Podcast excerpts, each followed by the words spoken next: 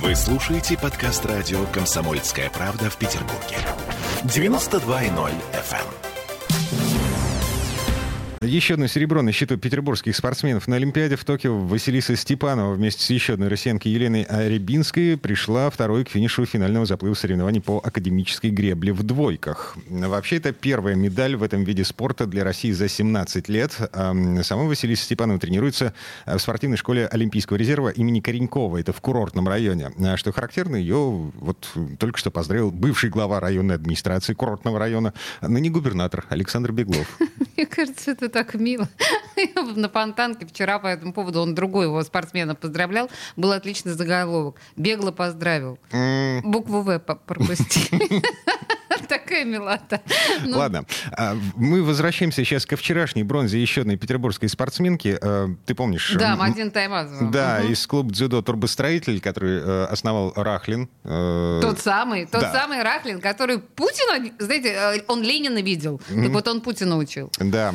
Так вот, Мадин Таймазова вчера проиграла в полуфинале японской дзюдоистки Тидзуру Араи. Проиграла несправедливо, как считает ее тренер Михаил Рахлин. А, по словам его арбитры пропустили запрещенный прием в исполнении хозяйки игры и просто отменили победный прием в исполнении Мадины. А в финале схватки она вообще потеряла сознание в результате удушающего приема. А через час вышла на татами, через час после того, как ее придушили, она потеряла сознание. Но, более того, в одной из предыдущих схваток ей подбили глаз, в результате она э, просто вообще видела одним глазом.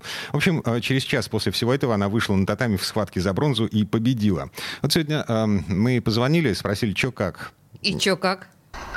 Сейчас потихоньку открывается. Вот вчера, после последней схватки, я вообще им не видела. Полностью обзор был закрыт у меня. Вроде выспалась, несмотря на боль и травмы. Все нормально, уже потихоньку все заживает. Очень сильно рассчитываю на то, что у меня заживет глаз к этому времени, я смогу бороться и помочь нашей команде э, приобрести медаль э, в командном зачете. Ну вот смотри, а, вот э, сила воль, девушка, да, угу. а, с подбитым глазом.